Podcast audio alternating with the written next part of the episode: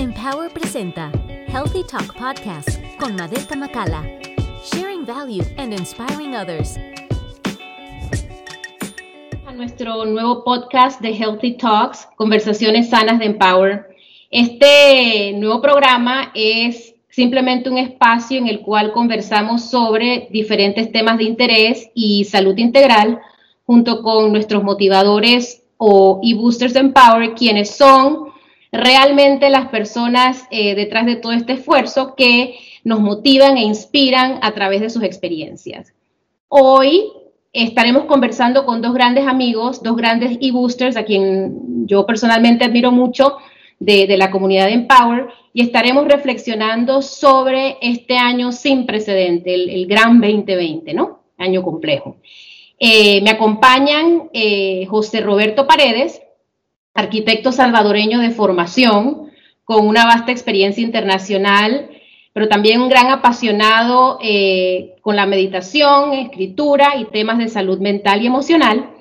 Y eh, también contamos con la presencia de Federico Barquero, costarricense, CEO del grupo ANC, una empresa latinoamericana dedicada al alquiler de vehículos, quien, eh, ¿verdad? Federico, durante los últimos 15 años ha desarrollado una carrera como deportista participando en múltiples eventos. Entonces, eh, ¿cómo están chicos? Hola, Madelka, ¿qué tal? Muchas gracias por la invitación.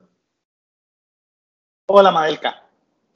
Bueno, creo que estamos todos bien eh, y listos para arrancar. Yo me imagino que, eh, bueno, antes de arrancar, hay muchas personas que no, no han escuchado Empower y creo que vale la pena que nos tomemos algunos segundos para comentarles lo que hacemos. No, básicamente Empower se enfoca en apoyar a personas que quieren mejorar su estilo de vida y que si bien es cierto, estas personas todos los años, el, 31 de diciembre o el 1 de enero, se lo proponen como su resolución de, año nuevo, les hace falta la motivación para alcanzar sus objetivos. ¿no? Entonces, Empower eh, y desde Empower lo que hacemos es promover a través de nuestras plataformas digitales algunas técnicas y, prácticas de inspiración, motivación, determinación y, compromiso que aporten positivamente al bienestar físico, mental, emocional y hasta financiero de las personas dentro de la comunidad. De hecho, creo que esto es eh, la diferencia o lo que diferencia a, Empower de otras herramientas en el mercado. Es que a través de nuestras plataformas, eh, nosotros nos, nos, enfocamos en personas que no necesariamente están tan altamente motivadas, ¿no?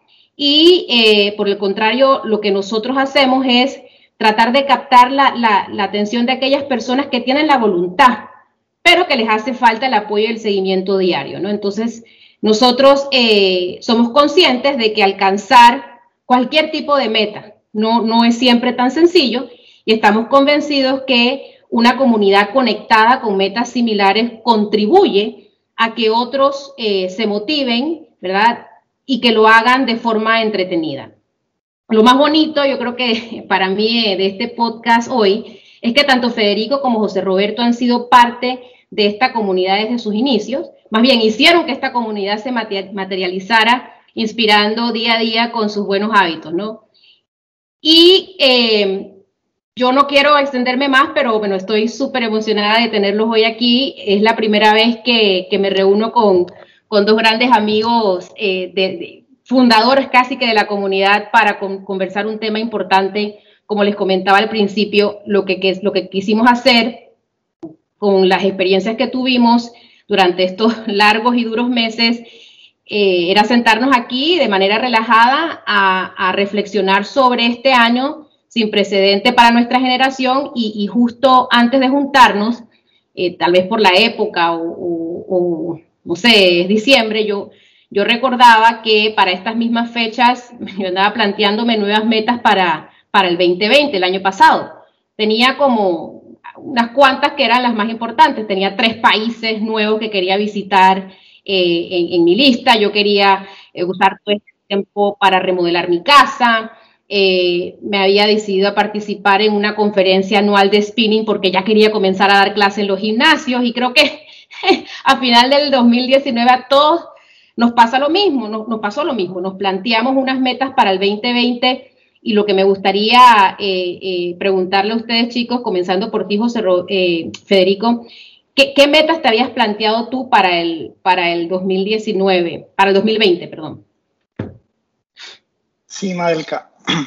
Creo que al igual que muchísima gente, el 2020 se, se veía venir como un muy buen año, particularmente en el negocio en el que yo estoy, el 2020 en los cuatro países donde opero eh, se esperaba unos crecimientos eh, muy importantes. A nivel personal también teníamos muchos proyectos, participación en, en, eventos deportivos, viajes, conocer países. Eh, en fin, creo que para todo el mundo era lo mismo. era un año que, que, que prometía muchísimo. ¿verdad? El 2020 era un año que realmente prometía muchísimo. Y, para ti, José Roberto. Bueno, para mí igual habían como bastantes metas. De hecho, tenía una lista que había dejado pendiente del 2019. Entonces, de repente era como, bueno, logré estas metas en el 2019, ahora las quiero pasar al 2020. Y eh, curiosamente, una de las más importantes era como, como, como settle down, ¿sabes? Como, como asentarme un poco, porque tenía dos años de haber estado viajando ya, o tres casi. Eh, no, dos años de estar viajando y, buscando un nuevo lugar a donde vivir y de alguna forma al haberlo encontrado quería, eh, quería anidar, casi te podría decir curiosamente. Eh, sin embargo, también quería hacer eso, pero al mismo tiempo formar mi vida entre España y El Salvador y entonces estar eh, tres meses y tres meses, y si era posible un mes al año todavía en Indonesia, que me había encantado, eh, a donde me había encantado visitar, y quería dar clases, y quería eh, compartir conocimiento, y quería empezar con nuevos proyectos, que había empezado con nuevos proyectos sociales, y en medio de todo eso poder encontrar equilibrio. Entonces tenía como, como todos estos proyectos, y, bueno, eh, el, creo que el que más el que más se me cumplió fue anidar. yo creo que yo creo que en verdad a todos nos pasó lo mismo, ¿no? Arrancamos con mucha fuerza el 2020 y a tres meses de empezar el año comenzamos a entender que COVID-19 había llegado para cambiar nuestras vidas para siempre, ¿no? Entonces, a mí me gustaría saber, eh, eh, Federico, cómo, cómo te impactó la pandemia, qué fue lo que más te afectó y cómo hiciste para, para hacerle frente a, esa situación. Sí, es curioso porque cuando inicia la pandemia eh, y se, dan las primeras noticias, a nivel, digamos, profesional, se me pidió tratar de, de calcular el, el impacto de la, de la crisis. Entonces tuve que ir a los registros y Trataba de ver de la crisis eh, del 11 de septiembre, después trataba de ver de la crisis financiera del 2011. Eh, y el mismo ejercicio no duró ni, ni, media hora, ¿verdad? Porque ya a la media hora me, había dado cuenta de que esto era algo eh, nunca visto y cualquier ejercicio se iba a quedar muy corto a la par de, del impacto a nivel, a nivel económico, a nivel país, a nivel empresarial. Ese fue lo primero, entender que estábamos frente a algo eh, muy grande, incontrolable. Eh, lo segundo es cómo lo asume personalmente, ¿verdad? Hay que, hay que ir eh, entendiendo que todas esas metas que hablábamos hace unos segundos estaban construidas, pareciera como, como un castillo en naipes, ¿verdad? Y fue, fue esa primera reacción fue entender que todo eso se estaba desmoronando y que había que empezar a planificar ahora desde cero, pero entendiendo que esa base todavía no estaba clara. Esa, esa es la primera parte de cómo me afectó. ¿Y a ti, José Roberto? Bueno, a mí yo, eh, digamos que como tenía este plan de vivir medio tiempo y medio tiempo en, en, España y medio tiempo en El Salvador, ya para marzo ya tenía mis, mi boleto para irme, para irme a, a, El Salvador. De hecho, estaba viajando, estaba supuesto a viajar el, el 18 de febrero pasaba por Guatemala y después iba a El Salvador y iba a estar como un mes, un mes y medio y después me iba a regresar inmediatamente.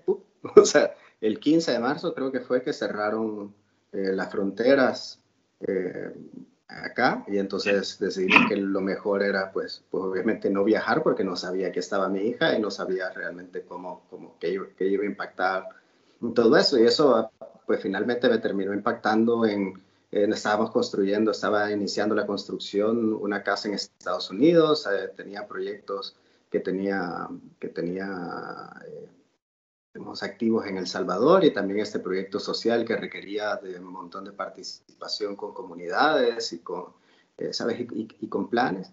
Y, y, pues todo esto, todos estos planes realmente, realmente se detuvieron inmediatamente, pues todavía no entendiendo, creo yo, la dimensión de lo que estaba sucediendo.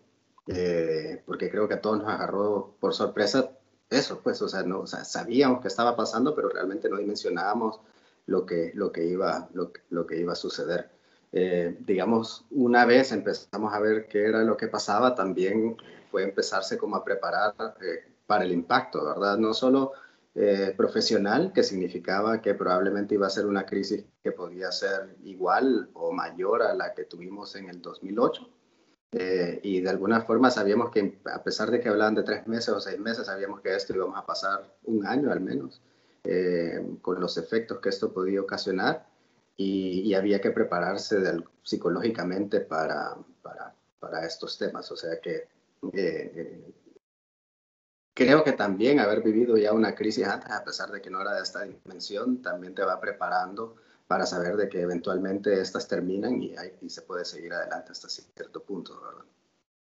Fíjate que yo, en mi caso, bueno, yo vivo en Washington, ¿no? Mi familia estando en Panamá, el, el, tema de sentirte completamente desconectada sin, sin tener visión y, ¿verdad? Y, poder entender, bueno, cuándo es que los vas a volver a ver, eh, sentirte separada de, de, tu familia, lo que antes yo asumía que era, era un hecho, ¿verdad? Porque mi, por, mi, por mi profesión viajaba casi que tres días me pasaba en Washington y el resto de la semana estaba afuera. Entonces, entender que ya los viajes que eran tan esenciales para mí, no solamente en la vida profesional, sino en la vida personal, estaban cancelados.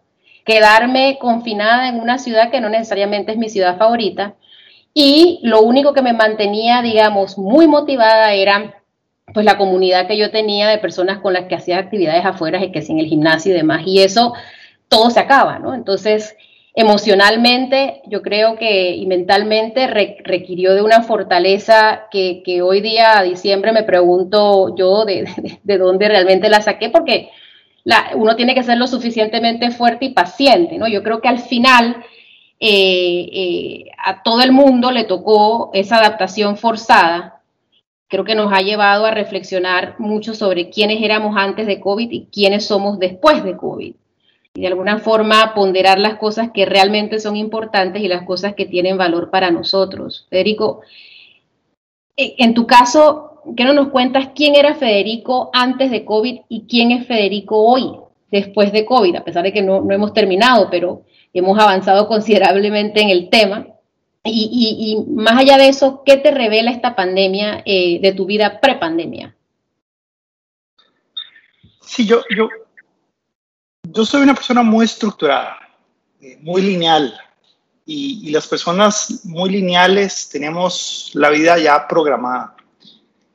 Eh, la pandemia es un recordatorio que todo puede variar, que todo puede variar, todo puede cambiar cuando, cuando menos uno se lo espera.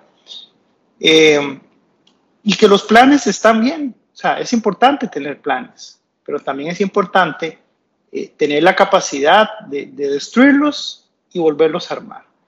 Eh, ¿Qué me deja, digamos, hasta ahora?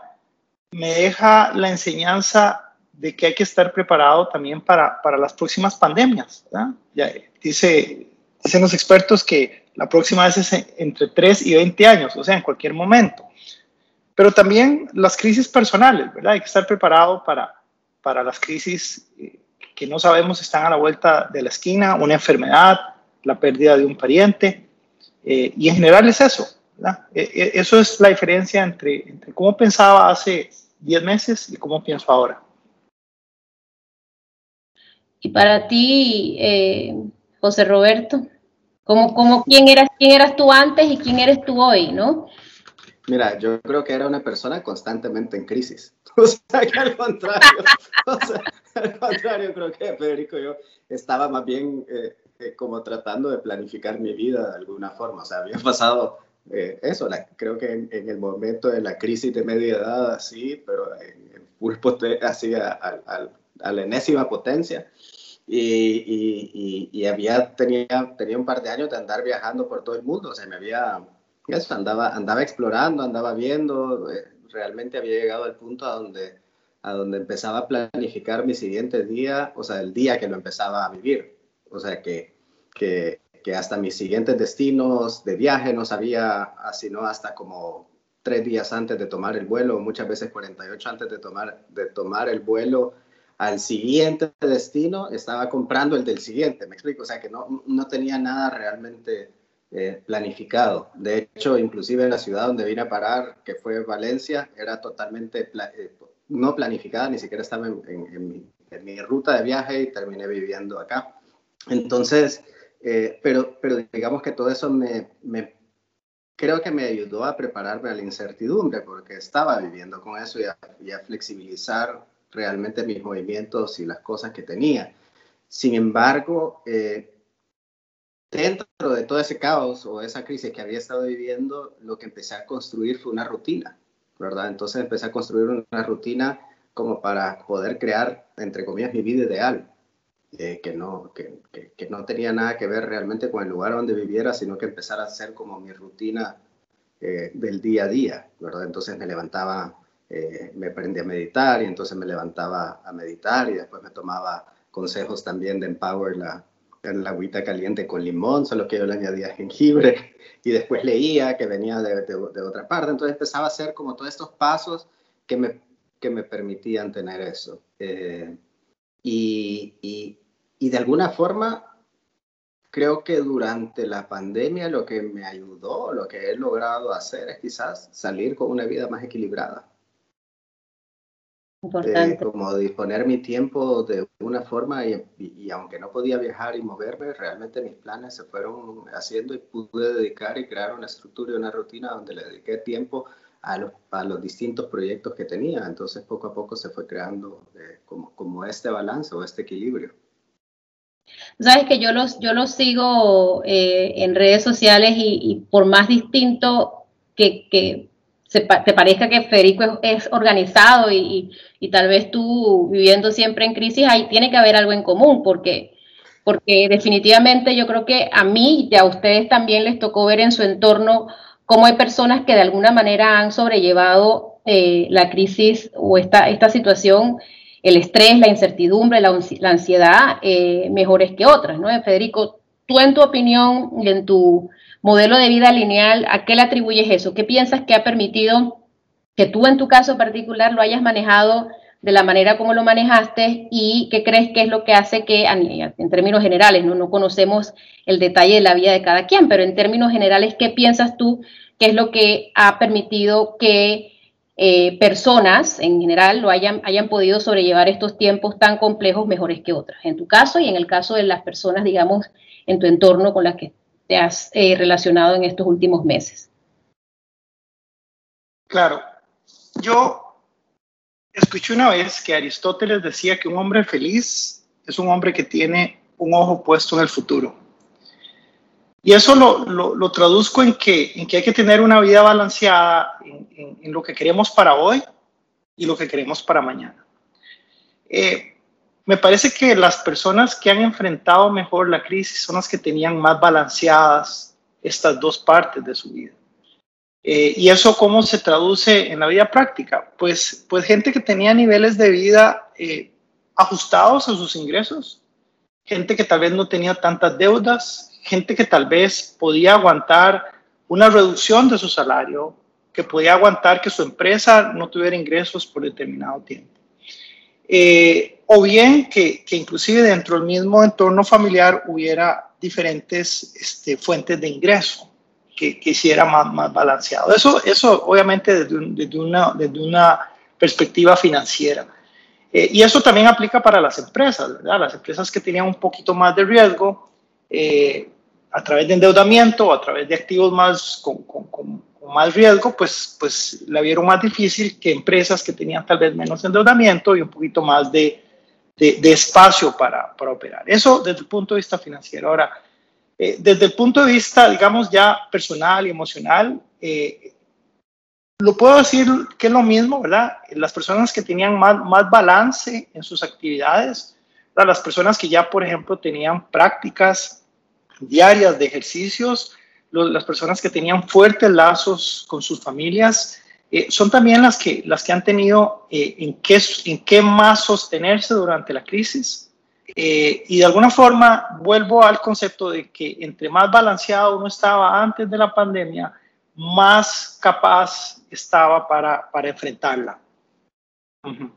yo, yo, creo que cuando, cuando situaciones así o algo malo sucede, uno tiene como tres opciones, ¿no? Puedes dejar que te marque, dejar que te destruya, puedes dejar que te fortalezca. Yo creo que ustedes no solo se han fortalecido, sino que a través de sus ejemplos han motivado a otros. Y para los que nos escuchan, pueden meterse a la página web empowerusnow.com y leer eh, en nuestro blog algunos de los, de los escritos de, José Roberto y, de Federico. Yo, yo quiero regresar, eh, Federico, tú eres un, gran atleta, ¿no? Y así lo, lo, conocemos en el grupo, ¿no? Como nuestro Iron Man. Háblanos un poquito de cómo, cómo, cómo encontraste o qué refugio encontraste tú en, esa actividad física, en el deporte, cómo, cómo, claro, al principio de la pandemia todo el mundo se separa y se distancia, nadie sabe cómo es esto, cómo te afecta y cómo regresas eh, a tu rutina de alguna forma. Bien, justo cuando, cuando se da la pandemia y las autoridades sanitarias emiten, emiten restricciones, eh, eh, hacer ciclismo era de las pocas cosas permitidas. Entonces empiezo a, salir en un grupo muy pequeño, eh, primero con, un amigo, eh, salíamos martes, jueves, también sábados. Y, lo más interesante es que eh, no solo fue como un refugio, una manera también de hacer catarsis de todo el estrés que generaba la pandemia, sino que se empiezan a dar unos, unos descubrimientos inesperados eh, y entre esos es que yo vivo, yo vivo muy cerca de, de, unas montañas aquí en Santana, en San José de Costa Rica, y empiezo a ver que estas montañas son preciosas. Empiezo a conocer los ríos que hay, que la atraviesan, eh, em, y empezamos a hacer algo que antes no hacíamos, que era detenernos a tomar fotos a ver, a ver los celajes de las madrugadas, a ver los ríos, a ver las montañas, a ver cómo el viento este, ondeaba sobre, sobre, sobre el césped, sobre el zacate. Eh, y, y, empecé a tener fotos preciosas donde la gente me decía, ¿a dónde andabas? Yo era una de esas. Ajá, y, la respuesta es, todo esto es a, a tres kilómetros de mi casa, a cinco kilómetros de mi casa. Entonces la pandemia también eh, me deja el aprendizaje y a través del deporte, que, es lo que empecé hablando, que, que, los paisajes lindísimos están a la vuelta de la esquina. Eh, quizá no hay que ir tan lejos, ¿verdad? Ese es uno de esos también aprendizajes y de nuevo, cómo el deporte eh, y la bicicleta me ayudaron a, a entenderlo. Creo que a veces vamos tan rápido que no nos damos cuenta de lo que tenemos en nuestro entorno, ¿no? Y vale la pena parar, pensar, reflexionar, y es algo que tú haces muy bien, José Roberto. Tú eres una de las pocas personas que conozco que, eh, y que admiro, porque escucho, digamos, en, en ese sentido, le has dedicado o le dedicas una gran parte de tu tiempo a parar, a conectar contigo mismo, a pensar, a meditar. Cuéntanos un poquito de esa herramienta y cómo la utilizaste tú durante la pandemia. Bueno, yo creo que esa, esa herramienta pues se dio un poco, como te comentaba, a, raíz de esa crisis personal que tuve, que yo creo que nos pasa a todos en cierta época de nuestra vida. Eh, y en, en, ese momento que me di cuenta que, que, que, muchas veces vivimos con las distracciones para callar todos estos monstruos que tenemos internamente, ¿verdad? Entonces, vamos de compras, vamos al cine, salimos a tomarnos algo, andamos viendo con quién salimos. Y yo creo que una de las cosas más difíciles de esta, de esta pandemia fue que, que nos dimos cuenta que nos teníamos que ver a nosotros mismos. O sea, muchos o estábamos solos, otros estábamos con, con nuestras parejas o, con, o, familias, pero, pero, pero bien juntos, ¿verdad? A pesar de que teníamos herramientas para estarnos comunicando, realmente la mayor parte del tiempo estábamos con nosotros. Y ese es, ese es, creo, los, de los peores momentos, porque empiezan a, aparecer todos estos ruiditos y todas esas voces y todas las cosas que, sabes, los problemas que tenés y los no sé cuántos, y que miras que los zapatos, la lista del súper y no puedo ir a esto. Y entonces empiezan todas estas voces. Yo creo que curiosamente una de las, de las, de las, de las cosas que fui aprendiendo en este, en este viaje, en esta crisis, fue que, que al final no podía escapar de esto o sea, que no importaba cuánto me moviera, ni cuánto viajara, ni qué tan lejos me viajara, ni en qué paraíso estuviera, esas voces jamás se, jamás se iban a ir y que al final eh, en algún momento tenía que enfrentarlas. Yo creo que eso fue como la lección más grande que aprendí en todo ese viaje y que al final me sirvió para este tiempo, porque eh, al final te, te, dabas cuenta que esas voces pues ahí estaban y que, y que, y que realmente a veces en la mañana poderte sentar eh, tranquilo, eh, a pesar de que están muchas veces esas voces, porque no es como que se calla todo, creo que no he llegado a ese momento donde todo entra en silencio, pero simple y sencillamente me hacía comenzar la, la, vida con otra velocidad, ¿verdad? Me permitía estar más contemplativo, me permitía eh, poder entender qué era lo que estaba sintiendo, porque no significaba de que no, no estuviera alterado, o sea, a veces, por muy tranquilo que, que amaneciera, de repente eh, se te despiertan manías, se te despiertan ciertas cosas, eh, y, pero, pero esa fue una herramienta que me, me ayudó bastante a, a, poderme ver, a poderme entender qué era lo que estaba sucediendo y poder explicar eso. Y de alguna forma el escribir me ayudó a ponerle a eso palabras. ¿sabes? Entonces era como un desahogo también, o sea, todo esto que me estaba pasando en la cabeza, por lo menos decía, bueno, esto cómo le doy una explicación, por qué me está pasando, por qué me están pasando todas estas cosas, qué son las cosas que me están pasando en la cabeza y de alguna forma al plantearlo en la escritura eh, me ayudaba a desahogarme. Era como llevar un diario casi, ¿verdad? O sea, mis, mis, escritos interminables terminaban siendo un espacio como un, diario personal que había empezado a tener también como, como ejercicio durante todo este tiempo. Eh, entonces creo que ha sido una herramienta, perdón. Creo que ha sido una herramienta no, quería decir que, que, mm, hablas de tus escritos interminables, pero creo que son muy buenos eh, y quienes no, que, la gente no ha tenido la oportunidad de leerlos, que vayan y los busquen, porque están buenísimos, en verdad. Así que todas esas cosas me ayudaron. Yo creo que al final es un poquito a limpiar y a vaciar la cabeza, porque creo que al final lo que, lo que aprendes es que ahí están, ahí están los pensamientos, ahí muchas veces eh, te vas dando cuenta que uno que ya estás hablando, o sea, que en tu cabeza internamente ya estás hablando burradas y por lo menos decir, no, todo esto, esto no me sirve, o sea, no, no, le voy a poner atención a esto, mejor me voy a fijar en otra cosa, ¿verdad? Pero, pero ahí están, ¿verdad? Yo creo que aprender a reconocerlos y saber que ahí estamos, pero sobre todo eh, aprender a, a estar yo creo que estar bien con nosotros mismos y, lo que preguntabas antes de quiénes lo habían manejado mejor, yo creo que, que, al final tenía que ver con eso, o sea, gente que ya sea por alguna otra razón están más tranquilos con quiénes son, ¿verdad? Que han llegado a aceptar las personas que son, o sea, y estas crisis, pucha, lo, lo vivimos a diferentes edades, no, no, significa que, claro, es la crisis como de media edad o la crisis de los 40 o de los 50, pero hay quienes lo viven a los 18, otros que lo viven a los 25, otros que lo viven a los 30, otros hasta los 60 porque también te das cuenta que gente mayor que nosotros de repente no están tranquil, tan tranquilos con, con, con, su vida, pues, y eso no significa que, que, todo sea plentiful, que todo sea abundante, es simple sencillamente que es como es, ¿verdad? Yo creo que eso es un gran, como una gran enseñanza que, que cuando paras te enseña que, esto es lo que tenés, como dice, como dice Fede, por muchos planes que tengas, o sea, al final, eh, si cambian, pues bueno, ni modo, le vas a tener que hacer frente, pues eh, y te vas a tener voz. Y yo creo que los lazos, como dice Fede, también eran, eran súper importantes.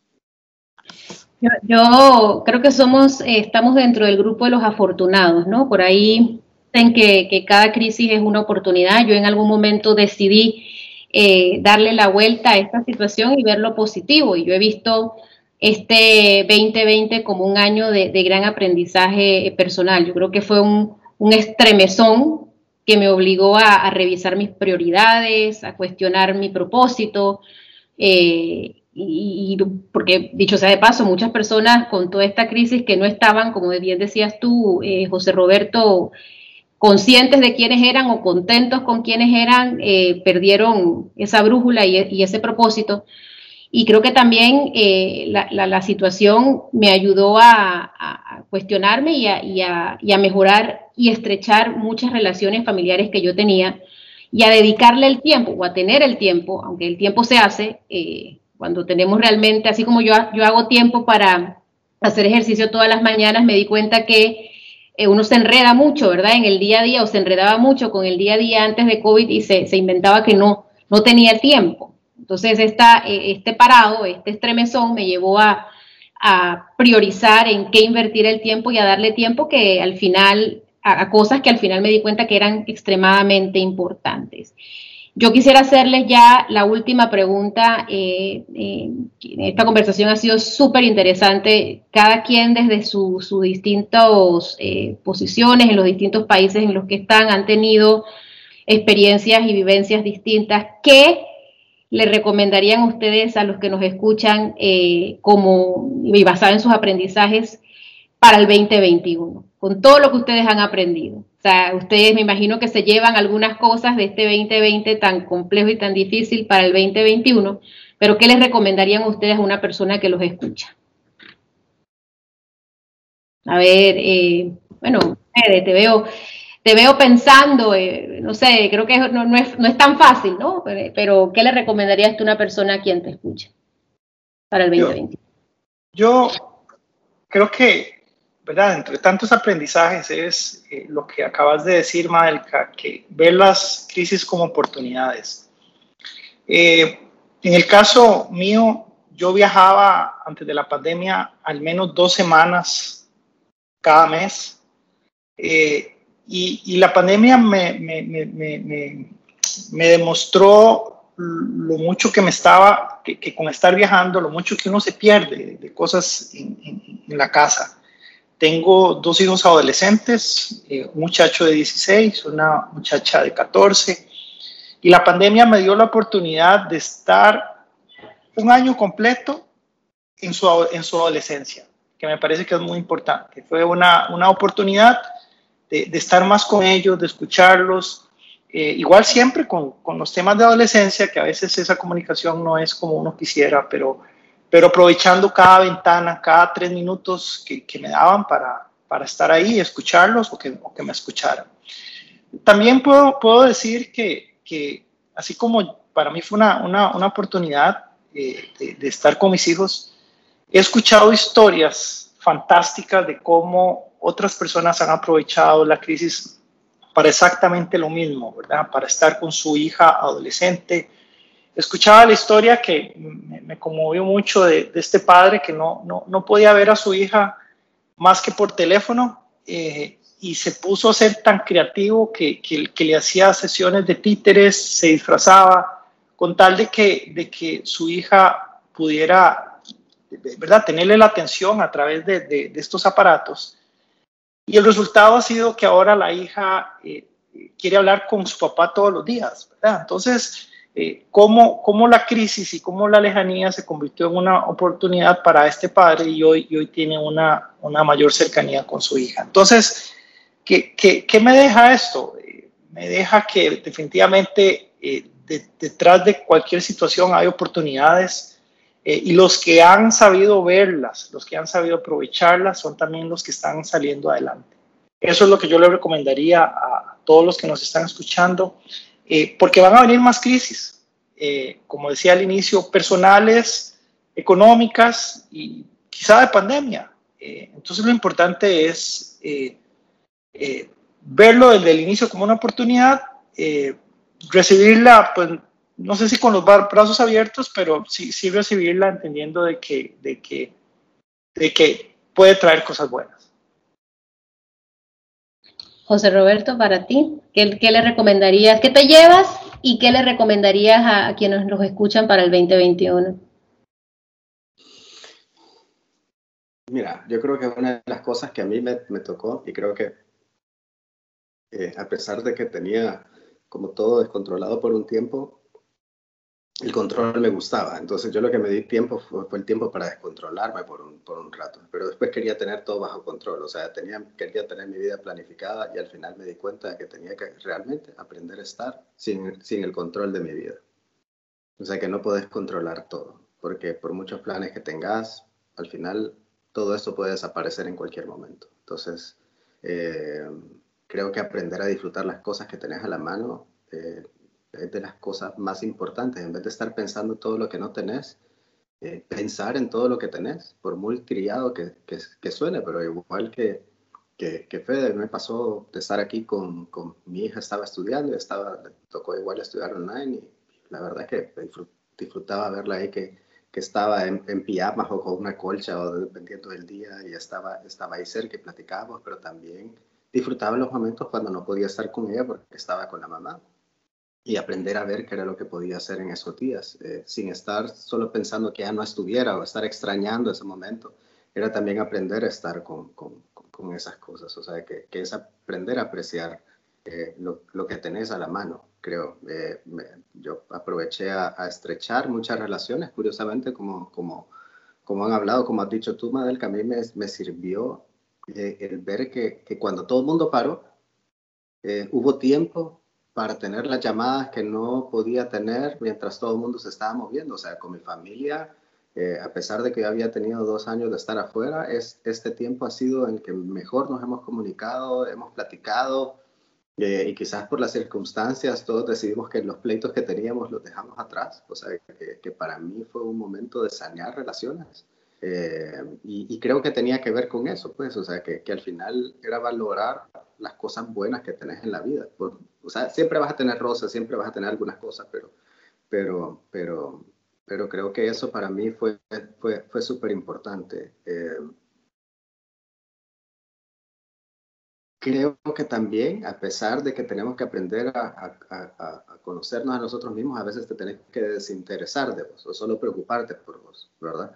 Hay mucha gente que, que, que, que una simple llamada de repente le, puede servir para, para sacarlo del, del, del, hoyo donde está, ¿verdad? Porque muchas personas pasaron en ese hoyo y creo que a veces una llamada, por mucho que pareciera insignificante, si uno tiene ganas de hacerla, si uno tiene ganas de acercarse a, otro, a pesar de que, que, existan dudas, hay que hacerlo. Yo creo que, que, al final es eso, es como ir siguiendo tu instinto y hacer las cosas eh, que, que, te parezcan lo correcto hacer en, en, en el momento. Yo creo que esas cosas para mí fueron fueron, fueron, fueron súper importantes. Te digo que inclusive el lanzarme a escribir eh, y llevar ese recuento al final y poder expresar lo que, lo que yo estaba viviendo, eh, me ayudó a conectar con un montón de personas. Entonces creo que, que, aprender a decir las cosas, aprender a ser honesto con lo que uno piensa, aprender a, a, a decir quién uno es eh, y a valorar por lo mismo a las otras personas por cómo son, creo que es, es, es algo que, que, que, que, a mí por lo menos me ha dejado de lección este, este año. Y, y, y, y ¿no? O sea, no sé si puedo dar un, una recomendación para otras personas, porque cada quien necesitamos temas distintos o, o, o cosas distintas en, en, en, distintos momentos de vida, pues. Eh... Sí, pero en términos generales yo escucho tener herramientas, ¿verdad? Ir desarrollando nuestras herramientas a lo largo de nuestras vidas. Tú te apoyas en la meditación, José, algún, eh, eh, José Roberto, Federico, en, el deporte. Eso te va fortaleciendo día a día y son prácticas que uno va construyendo a lo largo del tiempo, igual que las relaciones que uno tiene intrapersonales con su pareja, con su familia, eh, el conocerse a sí mismo, el, el estar consciente de que hay personas que tal vez en este momento no, es, no están eh, tan fuertes como nosotros, el extenderles una mano. Bueno, eh, la verdad que se nos acaba el tiempo y se nos acaba el año. Bueno, Yo creo pero creo, que... fíjate que con eso que decís, hasta la alimentación, creo que, que, que, era, que es un buen tema, tener una, una alimentación saludable. De verdad que los días que no me alimentaba bien, no, pues mi energía no era igual y andaba más estresado, mucha cafeína o lo que fuera. Yo creo que eso que estás diciendo, desarrollar al final, todos esos hábitos al final te ayudan. Yo, yo, yo, creo que una de las cosas que me parece que está claro es que todo el mundo, ¿verdad?, quiere felicidad. Nadie anda por el mundo buscando tener o experimentar angustias, pero eh, no puede haber arcoíris sin un poco de lluvia, eso está claro. Y como, como bien dice Fede, vendrán otras crisis, vendrán otros momentos. Yo creo que la clave está en que cómo nos vamos preparando eh, día a día para poder eh, trabajar en nuestra resiliencia personal y hacerle frente a esas situaciones difíciles que van a venir y que sabemos ya hoy que van a venir unas más fuertes que otras, pero eh, la respuesta está en nosotros, ¿no? Yo le quiero dar muchísimas gracias a todos los que nos escucharon, felices y seguras fiestas y no se olviden pues de, de plantearse metas para su salud física, mental, emocional y financiera, lo más importante es que estas sean alcanzables ¿no? en, este 2021. Y si necesitan empujones de cariño, no se olviden que, tienen a toda la comunidad Empower detrás para inspirarlos y recordarles día tras día la importancia de tener eh, compromiso cada quien pues con su salud integral y con la constancia. Ahora eh, si nos despedimos, y síganos en nuestras redes sociales en powernow.info en Instagram y no se pierdan nuestro próximo episodio de Healthy Talks. Muchísimas gracias y nos vemos pronto.